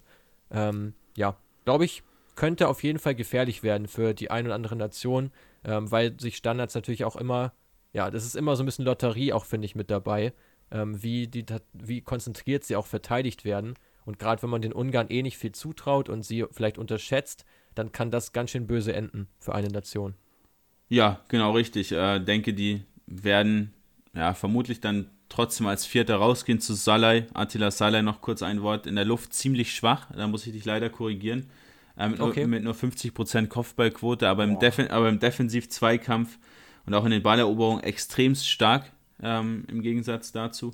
Ja, muss man mal abwarten. Wen man auf jeden Fall noch nennen kann, der immer mal wieder zum Ende reingeworfen wird, ist Nemanja Nikolic, ähm, der jetzt zurück ist in der Heimat bei Videoton, äh, der lange bei ähm, Real Salt Lake City in der MLS gespielt hat. Ist auf jeden Fall ein Stürmer, den man da reinwerfen kann, aber den zusammen mit Salah spielen zu lassen, wäre, glaube ich, Selbstmord, weil das dann nur noch über Standards geht. Ähm, aber eine Option ist da auf jeden Fall da. Dann lass uns von dem wahrscheinlich unattraktivsten Team der Gruppe zu den drei ja, absoluten Turnierfavoriten für mich auch kommen. Ähm, ist schon auffällig, dass alle drei in der Gruppe sind und wie wir vorhin schon gesagt haben, wird ganz, ganz spannend, wer dann da vielleicht am Ende den kürzeren zieht und in der Gruppenphase rausgeht. Ja, absolut. Also fangen wir vielleicht mal mit den Portugiesen an. Ähm, die, finde ich, auch einen brutal starken Kader haben. Also jetzt gerade für dieses Turnier finde ich so stark wie lange nicht. Du hast selbst im Sturm endlich mal eine Alternative zu Cristiano Ronaldo mit André Silva, der eine brutale Saison in Frankfurt gespielt hat. Ähm, dazu dahinter auch gerade in der Dreierreihe ein Diogo Jota, der für Liverpool wirklich stark gespielt hat. Also du hast so viele Alternativen einfach auf den offensiven Positionen und auch hinten, finde ich, sind gerade die Außenverteidiger auch, finde ich, für mich Weltklasse. Gerade bei diesem Turnier, wenn man es mit anderen Nationen vergleicht, suchen die fast ihresgleichen mit Joao Cancelo und auch mit Rafael Guerrero. Ja, schau dir allein mal die Rechtsverteidigerposition an mit Cancelo und Semedo. Ich glaube, da wäre nahezu jede Nation der Welt froh, solche Rechtsverteidiger zu haben. Also gerade die Deutschen, auf die wir gleich noch kommen. Da musst du im Zweifel einen deiner besten Mittelfeldspieler mit Kimmich auf die Rechtsverteidigerposition zurückziehen, weil du da bis auf Klostermann erstens niemanden nominiert hast und zweitens da einfach auch qualitativ nichts hast auf der Position. Ähm, dann hast du so einen Diogo Dalot, der sogar nur bei der U21 gespielt hat, der ja gar nicht mal dabei ist. Ähm, also da Außenverteidiger technisch unfassbar stark aufgestellt, um mal bei der Defensive zu bleiben. Ähm, auch offensiv vor allem ausgerichtet. Also alle vier, ähm, vor allem eben Guerrero und Cancelo, ganz, ganz offensiv stark. Guerrero, man kennt es aus der Bundesliga, mit Sancho super harmoniert. Immer viele Steckpässe, viele Throughballs, die er da gespielt hat, Torschussvorlagen. Und auch Cancelo, richtig offensiv unterwegs für die Citizens. In der Innenverteidigung mit José Font, den Kapitän des französischen Meisters, und mit Ruben Dias, den Spieler, der, glaube ich, in der Premier League jeden Award abgeräumt hat in den letzten Wochen, den es zu vergeben gab. Ja, also man sieht ja auch die, die Formstärke der Portugiesen. Also gerade jetzt auch in der Abwehr, die du jetzt schon angesprochen hast, aber gerade auch äh, im vorderen Teil, wenn wir da jetzt auf Bruno Fernandes nochmal eingehen, der auch eine Wahnsinnssaison gespielt hat, jetzt für Manchester United auch an so vielen Torchancen beteiligt war, diese kreiert hat. Also zusammen mit Kevin De Bruyne ja im Prinzip der stärkste Spielmacher der gesamten Liga. Und das hätte man ihm so ja auch nicht unbedingt zugetraut, nachdem er aus der portugiesischen Liga nach England gewechselt ist, da voll eingeschlagen und auch immer noch in einem guten Alter. Ich glaube jetzt 25 oder 26 Jahre. Ähm, also ja, schon, schon echt, schon echt der absolute Wahnsinn. Aber du hast ja noch einen weiteren Spieler ähm, auf dem Radar, der der Nachfolger ist von Bruno Fernandes bei Sporting. Genau, Pedro Goncalves, kurz Pote, ähm, den wir auch diverse Male schon bei Create Football ähm, auf Instagram vorgestellt haben. Wer da noch nicht dabei ist, createfootball-com, gerne mal vorbeischauen und ein Follow dalassen. Ähm, dann dürfte euch Pote auf jeden Fall schon was sagen. Mit 22 Jahren gar nicht mehr in dem absoluten Talentalter, sag ich mal, was heutzutage als Talent gehandelt wird. Ähm, da bist du ja gefühlt mit 22 schon fast ein Fußballrentner. Ähm, hat jetzt im letzten Sommer den Schritt von Famalisao gemacht, nachdem er da ja so ein bisschen durch die Weltgeschichte getingelt ist, war auch mal in England, war auch mal in Spanien unterwegs und jetzt mit 23 Treffern der Torschützenkönig der Liga Nosch auch geworden. Ähm, wir haben auch hier natürlich die Stats angeschaut. Ähm, vier erfolgreiche Dribblings pro Spiel. Ähm, aber was ihn vor allem abhebt von, von den anderen Spielern, die auch hier möglicherweise seine Konkurrenten sein könnten, wie jetzt ein Guedes zum Beispiel oder ein Rafa Silva, ein Moutinho, ähm, ist seine extrem hohe Chancenverwertung. Bei 11 Expected Goals kommt er auf 23 erzielte Tore, Chancenverwertung von 45 Prozent. Also sind häufig Schüsse auch aus der Distanz, die er abgibt und damit erfolgreich ist, ähm, aber auch sonst wahnsinnig technisch beschlagen, ähm, was auch die Dribbling-Werte zeigen. Also ein Spieler, den man definitiv auf dem Schirm haben sollte und der hat wahrscheinlich ja nicht mal eine Chance ins Team zu kommen, also zumindest nicht von Anfang an. Und das sagt ja eigentlich alles über die Qualität der Portugiesen aus, denke ich. Und ich finde auch die Altersstruktur halt unfassbar stark. Du hast José Font mit 37 als Stammspieler, Pepe ist auch wieder dabei als, als Backup, 38 Jahre. Dazu dann noch äh, João Moutinho, der auch eher so ein so eine Backup-Rolle einnehmen wird mit 34 und Cristiano Ronaldo natürlich im Sturm mit seinen 36 Jahren, der aber immer noch extrem fit ist. Alle anderen Spieler unter 30. Und ich finde, dass viele davon gerade im Offensivbereich mit 22, 21, 26 Jahren da auch in einem sehr, sehr guten Fußballeralter gerade sind, wo sie richtig Bock haben und richtig Lust auch haben, so ein Turnier zu gewinnen, ähm, weil sie es eben noch nicht geschafft haben und noch nicht dabei waren, als es da geklappt hat 2016. Also die Mannschaft hat sich gerade im Vergleich zu 2016 um einige Positionen verändert und ist deutlich jünger geworden. Und ich hoffe, dass es halt auch der, den Fußball dann betrifft, der gespielt werden wird von Coach Fernando Santos, dessen Spielstil ich überhaupt nicht mochte bei der, bei der EM 2016, als sie den Titel auch geholt haben, weil es sehr konservativ war, wie Portugal da agiert hat, trotz wirklich hochkarätiger Akteure ja da schon. Ich hoffe, dass sich das jetzt wirklich ändert mit extrem vielen kreativen und spielstarken Spielern, dass sie das eben auch umgesetzt bekommen. Wenn wir nochmal kurz auf das zentrale Mittelfeld eingehen, ähm, wen siehst du da denn als möglichen Stammspieler? Weil auch hier, wenn du Neves hast, wenn du Pereira hast, wenn du William Carvalho hast, auch Oliveira mit einer brutalen Saison für Porto, auch da im Team der Saison, ins Team der Saison gewählt worden in der Liga Nosch. Dazu Renato Sanchez und wen ich extremst gut finde, Joao Palinha äh, von Meister Sporting, dort gesetzt gewesen. Da hast du auch wieder sechs Spieler, wenn du Moutinho noch dazu nimmst, sieben Spieler, die eigentlich alle von Anfang an verdient hätten zu spielen. Ja, vor allem hättest du auch da wieder überhaupt keinen Qualitätsverlust. Und wie gesagt, ich glaube, dass es bei diesem Turnier extrem auf diese Joker-Spieler ankommen wird, was auch Portugal hier zugute kommt, dass du von Spiel zu Spiel ein bisschen durchwechseln kannst. Gerade gegen die Ungarn bin ich mir recht sicher, dass wir da eine andere Mannschaft sehen werden, als die, die gegen Frankreich oder Deutschland spielt. Ähm, vermutlich auch deutlich offensiver nochmal ausgerichtet. Also ich glaube, dass ein absichernder Spieler agieren wird, entweder Danilo, Palinha oder auch Carvalho und daneben Oliveira, Sanchez oder Neves. Das denke ich, so wird die Aufteilung sein. Ich glaube nicht, dass zwei ähm, so offensiv veranlagte Spieler nebeneinander spielen werden, die als Box-to-Box-Player im Prinzip gelten. Da wird schon auf die richtige Mischung äh, ankommen.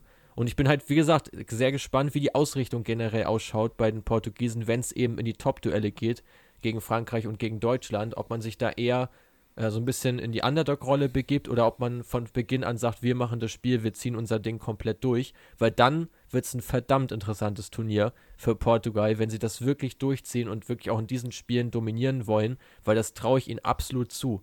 Und ähm, bin sehr gespannt, wie weit sie dann kommen werden und wie die Taktik aussieht.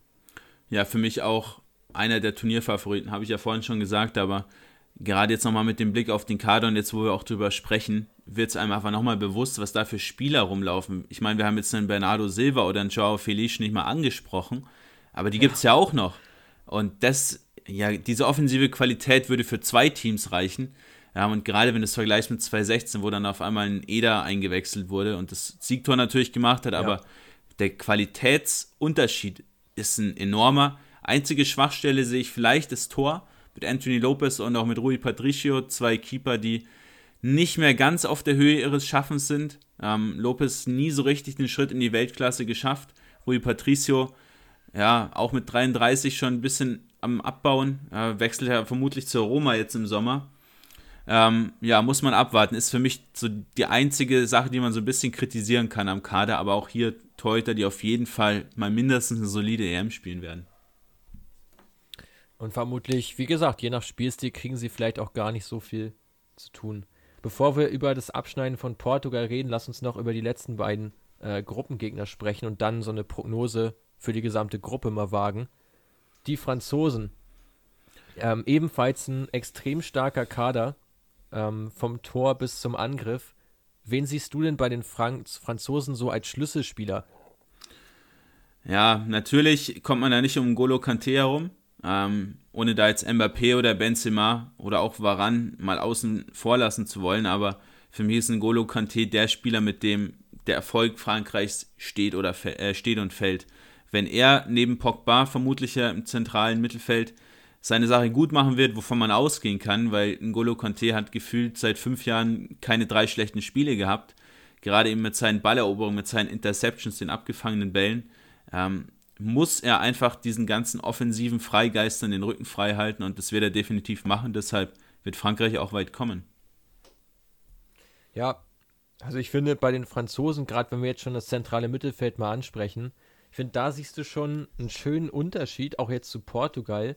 Du hast Kanté, du hast Pogba und danach kommen noch Spieler wie Rabiot, wie Tolisso, wie Musa Sissoko, die ich vom Niveau her eine ganze Ecke unter den Erstgenannten sehen würde. Also ich finde, da bist du nicht so variabel wie bei den anderen Teams. Klar kannst du sie spielen lassen, und auch auf einem guten Niveau, aber haben eben nicht dieses absolute Weltformat wie jetzt Kanté und auch Pogba an guten Tagen, sagen wir mal so. Ja, absolut habe ich mir auch notiert, ähm, als ich über den Kader drüber geblickt habe vor ein paar Tagen. Ähm, ist so ein bisschen das Problem, dass natürlich in der Qualitätsspitze mit Kanté und auch mit Pogba Spieler, die ich jetzt schon über einem William Carvalho oder einem Danilo Pereira einordnen würde. Ja. Aber ja. wenn diese Spieler eben nicht performen, sich verletzen, jetzt mit Corona hast du natürlich immer die Möglichkeit, dass auch ein Spieler von heute auf morgen ausfällt, ähm, dann hast du halt ein Problem. Das hast du bei den Portugiesen zum Beispiel nicht. Also die Qualitätstiefe ist bei Portugal mehr da. Die Qualitätsspitze, gerade im Mittelfeld, aber auch in der Offensive, ähm, ist bei den Franzosen für mich stärker. Ganz genau. Und ich finde, das wird jetzt auch im Verlaufe des Turniers spannend zu sehen sein, welche Mannschaft da jetzt wirklich weit kommt. Ob es die sind mit den stärksten Spielern überhaupt, wie jetzt Frankreich. Ähm, oder ich finde auch England kann man da auch dazu zählen.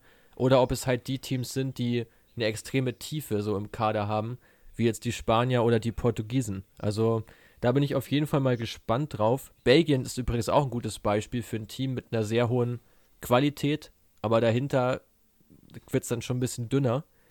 Ähm, bei den Franzosen sehe ich dazu noch eine weitere Schwachstelle und die befindet sich hinten rechts in der Abwehr.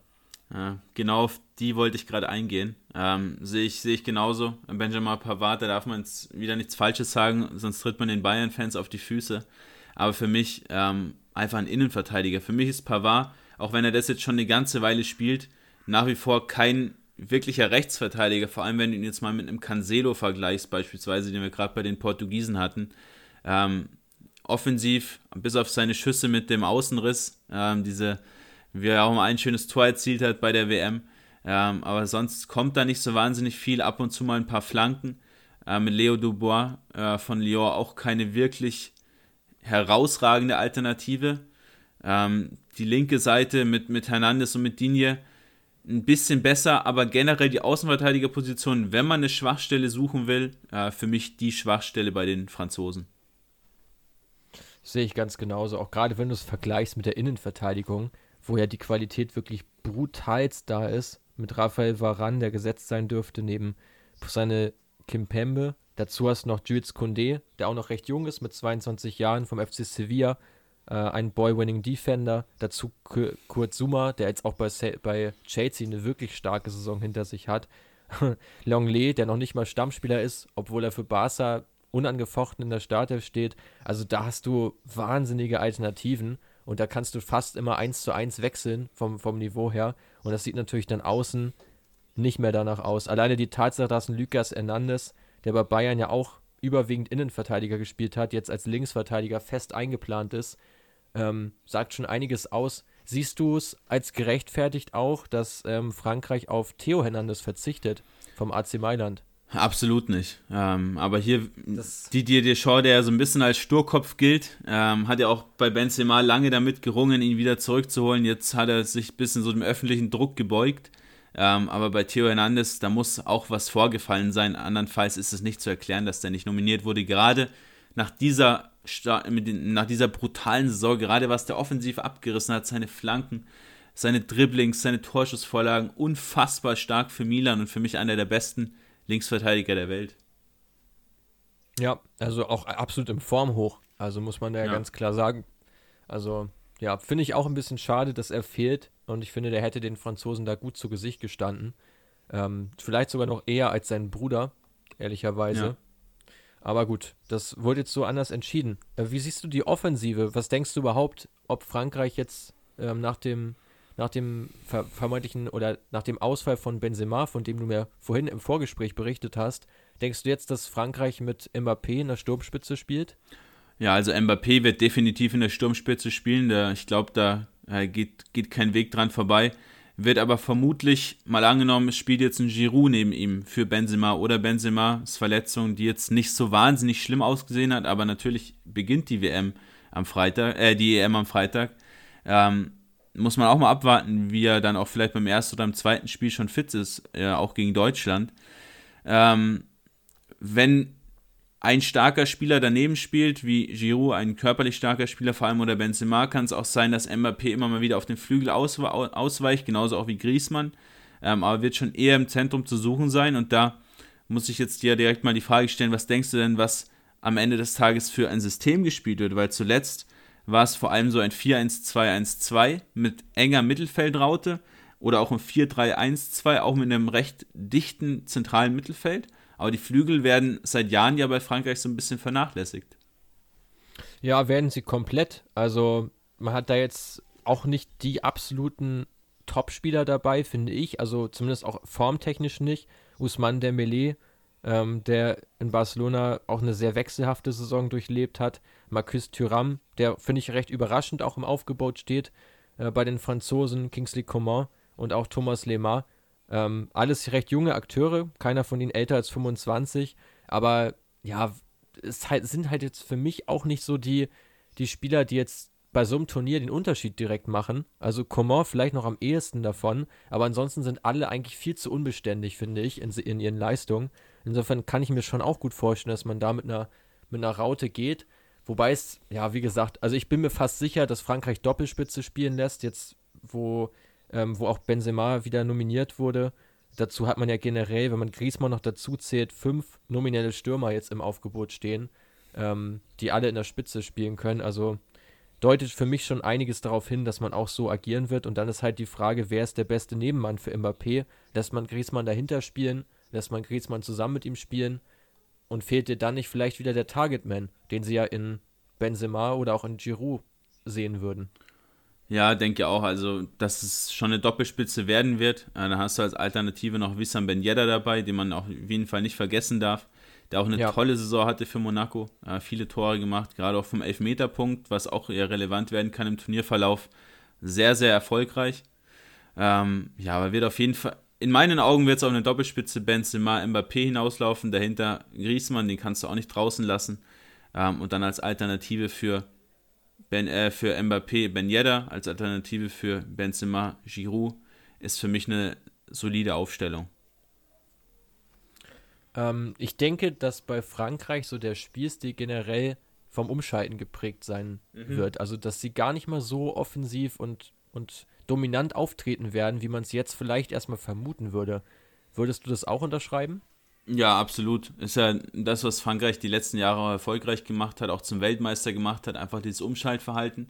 Und da müssen die Deutschen, auf die wir jetzt gleich noch zum Abschluss kommen, jetzt sind wir auch schon wieder bei weit über einer Stunde, ähm, da muss man aufpassen, dass man eben nicht zu sehr die Franzosen auch ja, hinten reindrückt, weil dann können die Konter der Franzosen natürlich mit den Räumen für Mbappé vor allem, auch für Griezmann, für wirkliche Gefahr sorgen. Und das hat man ja gesehen. Wie gesagt, 2018 häufig auch Umschaltverhalten über Giroud, der dann für Griezmann aufgelegt hat und Tor.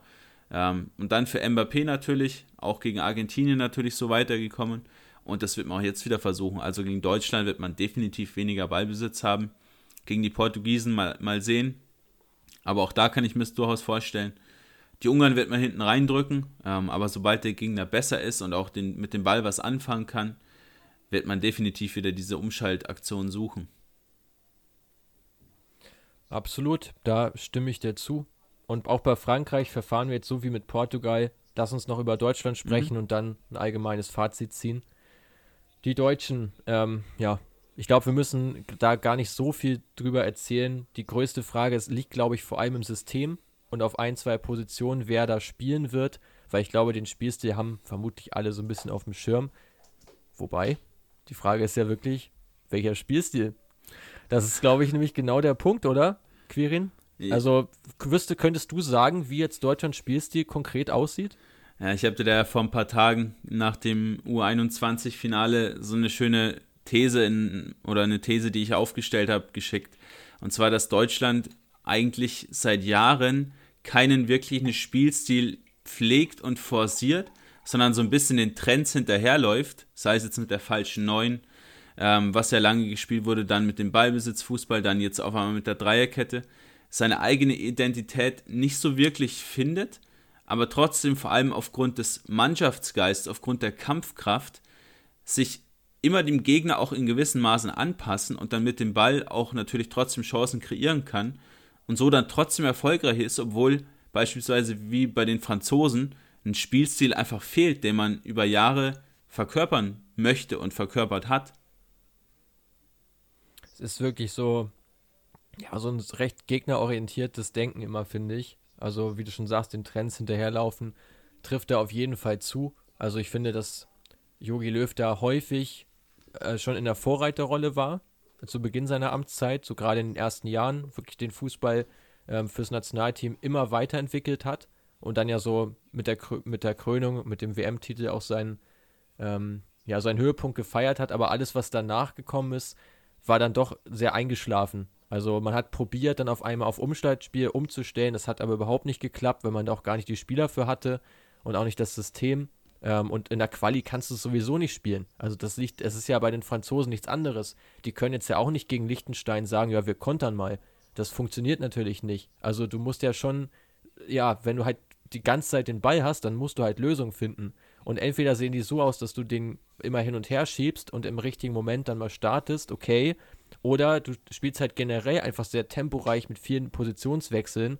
Und das finde ich ist was, was Deutschland da lange abging, weil du ein sehr, eine sehr statische Mannschaft auf einmal hattest, wo wenig Bewegung drin war.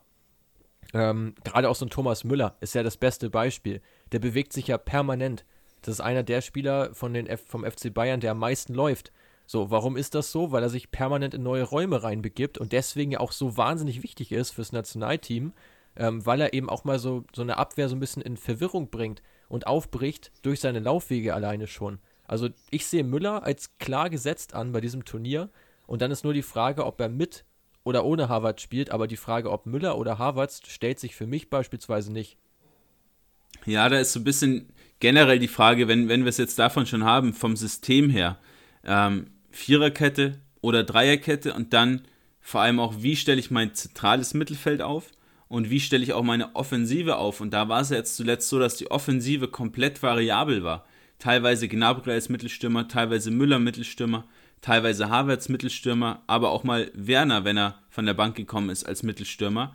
Ähm, und die anderen beiden so ein bisschen seitlich, so ein bisschen dahinter.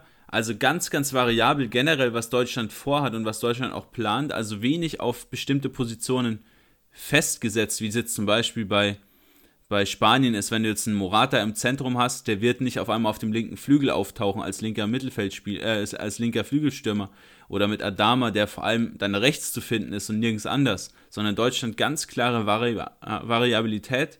Ähm, die Frage ist nur, wie stelle ich mein Zentrum auf? Und vielleicht kannst du mir auch die Frage mit dem System beantworten.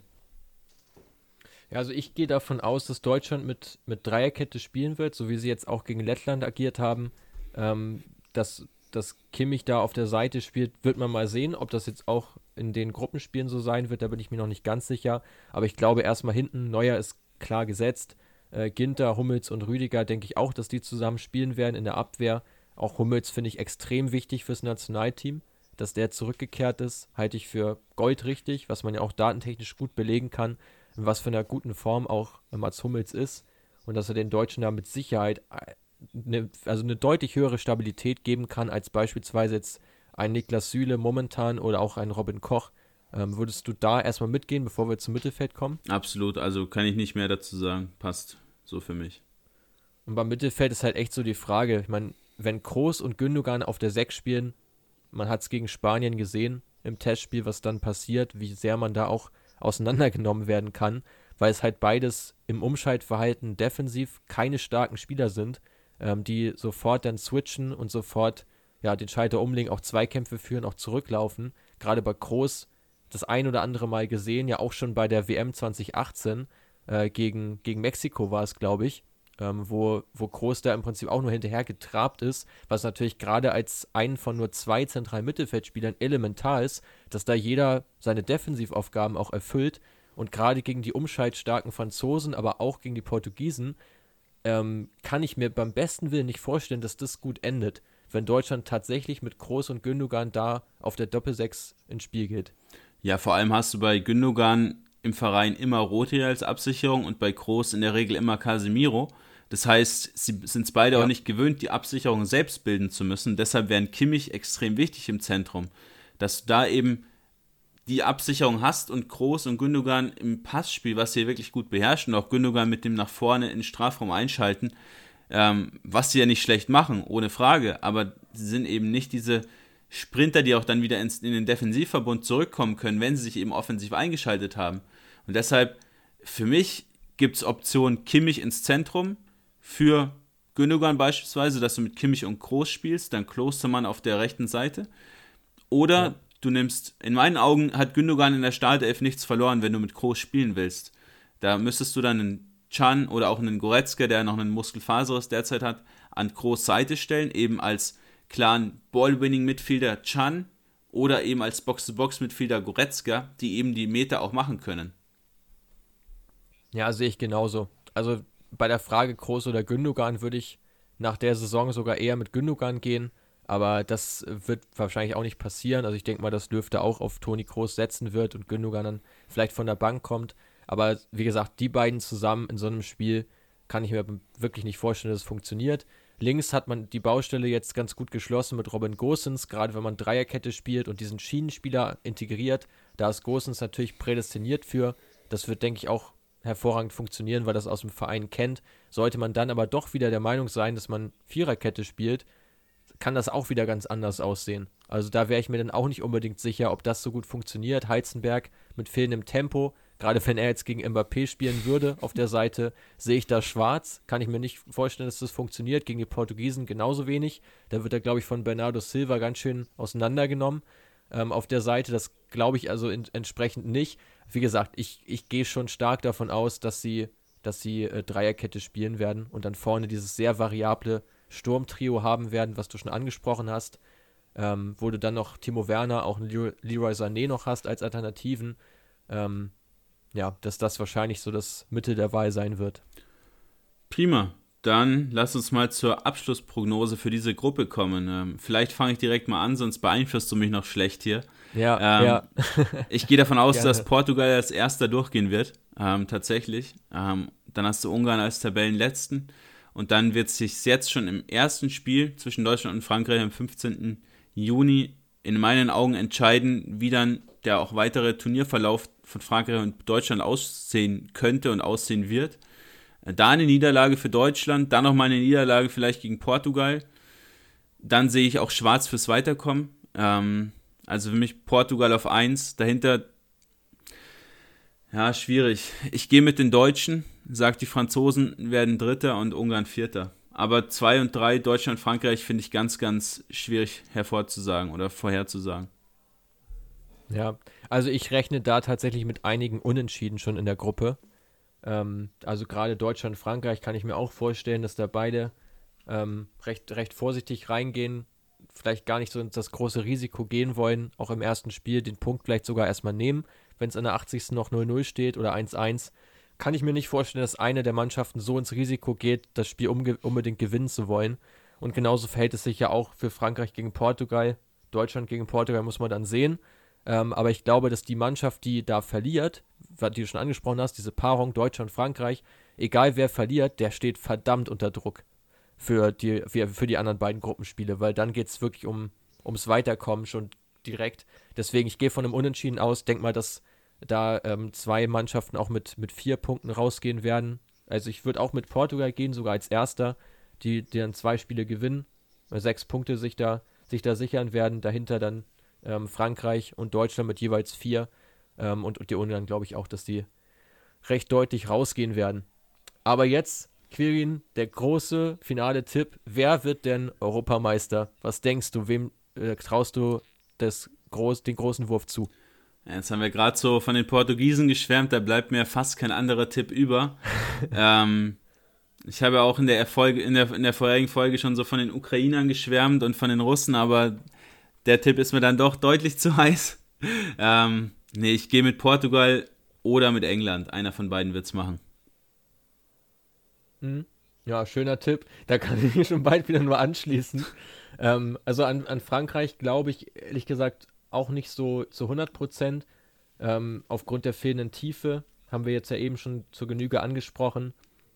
Deutschland kann ich mir, ja, wie gesagt, muss man gucken, wie man das im ZM löst. Ähm, und es hängt, glaube ich, auch sehr viel davon ab, welche Gegner du dann im Turnierverlauf hast. Weil gerade so im Achtelfinale kannst du, je nachdem, wenn du da als Zweiter, als Erster weiterkommst, kannst du natürlich auch einen sehr leichten Gegner nochmal bekommen. Ähm, auch das kann halt immer passieren bei so einem Turnier. Und das ist ja auch das Schöne, dass man es nie so richtig vorhersehen kann. Ähm, ja, also wen, okay, also da würde ich, würd ich tatsächlich so mitnehmen, mitgehen, Quirgin. Da gibt es wenig zu ergänzen. Wer wäre denn dein Geheimfavorit? Da darfst du dich auch nochmal für eine Nation entscheiden. Ja, Geheimfavorit, da ist natürlich äh, Belgien immer zu nennen, die ja seit Jahren, wie ich in Folge 1 schon gesagt habe, immer als Geheimfavorit gelten. Aber Geheimfavorit diesmal äh, für mich äh, schwierig zu sagen. Die Niederländer, sage ich. Ja, okay, da unterscheidet sich wenigstens mal unser Tipp. Also ich würde da tatsächlich mit den Italienern gehen, mhm. weil ich ja. glaube, dass man die gar nicht so richtig auf dem Schirm hat bei diesem Turnier, weil sie auch so ein bisschen unscheinbar daherkommen. Auch ja viele Spieler immer in der heimischen Liga, die man so international gar nicht so beachtet. So gerade so ein Insigne hat, glaube ich, noch nie im Ausland gespielt, spielt aber für Neapel Saison für Saison, ja, absolute Weltklasse. Also ich, ich würde da sagen, Italien, ähm, die man so ein bisschen unterschätzt und ja, würde sagen, wir freuen uns jetzt aufs Turnier. Ähm, können uns ja nochmal während des Turniers auch sprechen. Mal gucken, ob wir nochmal einen Podcast machen dann, ähm, wo wir nochmal das Turnier so ein bisschen rückbetrachten und so einen kleinen Ausblick geben, wer jetzt in den nächsten Runden nochmal favorisiert ist, wo wir dann ja auch wirklich Daten wieder haben. Das war jetzt natürlich schwierig äh, für uns in der Vorbereitung auch genau zu sagen, wie die Teams spielen werden. Das wird man dann gerade im und aber vor allem auch nach dem Turnier wirklich gut äh, sehen können. Und bei uns bei Social Media wird ja auch einiges los sein jetzt während des Turniers, oder? Genau, absolut. Wir haben da äh, einiges geplant mit euch. Jetzt momentan laufen ja schon die äh, vier Aufstellungen jeweils pro Gruppe, die wir euch näher bringen mit den fünf Wants-to-Watch-Spielern pro Gruppe. Gehen aber auf jeden Fall auch noch auf die Underdogs ein, auf wirklich spannende Talente, werden euch natürlich vor den Spielen, nach den Spielen ähm, immer versorgen mit den neuesten Stats, mit den neuesten Daten zu herausragenden Performances, auch vielleicht mal zu sehr, sehr schlechten Performances. Werden natürlich auch die, werden auch die deutsche Nationalmannschaft natürlich vor den Spielen betrachten, auch im Nachgang ähm, ein bisschen genauer auch mal drauf schauen, ein paar Quizze mit euch planen. Also da ist vieles geboten. CreateFootball-com auf Instagram. Ähm, ja, da geben wir Vollgas während der EM, versorgen euch damit mit allem Wichtigen aus Datensicht. Ja, und dann bleibt mir nicht mehr viel zu sagen als spannender Geheimfavoritentipp, den du da abgegeben hast. Würde ich fast sogar auch mitgehen, aber ich bleibe jetzt bei meinen Holländern. Ähm, und die letzten Worte gehören heute dir. Ja, hat mir Spaß gemacht ähm, mit, der, mit der aktuellen Folge. Also, wie gesagt, bin sehr gespannt aufs Turnier. Ähm, kann mir auch wieder vorstellen, dass es wieder so eine Überraschung gibt wie bei den Walisern äh, vor ein paar Jahren, wo man ja auch schon gesehen hat, wie, wie weit dann plötzlich eine Mannschaft kommen kann, die niemand so richtig auf dem Schirm hatte. Ich glaube, bei diesem Turnier ist es so möglich wie lange nicht. Ähm, und ich glaube, vielleicht um nochmal wirklich den allerletzten Tipp jetzt rauszuhauen für diejenigen, die bis hierhin noch dran geblieben sind und jetzt auch sich das anhören, ich finde, dass die Türken, also dass die Türkei, da ja schon auch ähm, durchaus so Viertelfinal oder sogar Halbfinalpotenzial hat, wenn sie in Form sind. Also gerade wenn die, wenn da alles funktioniert, kann ich mir das auch ganz gut vorstellen. Deswegen finde ich auch dieses Eröffnungsspiel so spannend zwischen den Italienern und den Türken, weil es so beides so meine Geheimfavoriten sind, sage ich mal. Ähm, ja, das soll es so von meiner Seite aus gewesen sein. Jetzt spiele ich den Ball noch ein letztes Mal zurück, ein letzter Querpass äh, in, den, in den Süden nach München, äh, um nochmal den allerletzten Tipp rauszuhauen für eine Mannschaft, die vielleicht niemand so richtig auf dem Schirm hat. Ja, jetzt äh, verlangst du mir schon wieder vieles ab, aber da kann ich natürlich nicht Nein sagen. So, so Tipps abzugeben für Geheimfavoriten finde ich immer ziemlich spannend. Ähm, die Türken absolut guter Call. Ähm, auch von meiner Seite ist es ein, ein, Call, den man auf jeden Fall machen kann, den ich vielleicht auch gemacht hätte, wenn ihn nicht du schon gemacht hast. Äh, wenn ich jetzt einen Tipp abgeben müsste, würde ich auf die, tatsächlich auf die Polen gehen, mit einem Lewandowski in Top-Form. Äh, in Top äh, dazu mit einem starken, mit einem, mit einem starken Chesney hinten drin, mit ein paar spannenden Talenten. Also da, ja, auf jeden Fall auch die auch, auf die auch mal einen Blick werfen, äh, kann definitiv nicht schaden. Und jetzt wirklich Feierabend für heute. Wir wünschen euch viel, viel Spaß bei der EM. Ähm, verfolgt am besten alle Spiele, wenn möglich. Ich werde mir definitiv alles reinziehen, was, was irgendwas mit EM zu tun hat. Und dann hören wir uns spätestens ja, nach der EM wieder, vielleicht auch mal zwischen der EM mit einem kurzen Zwischenfazit nach der Gruppenphase. Viel Spaß bei der Europameisterschaft.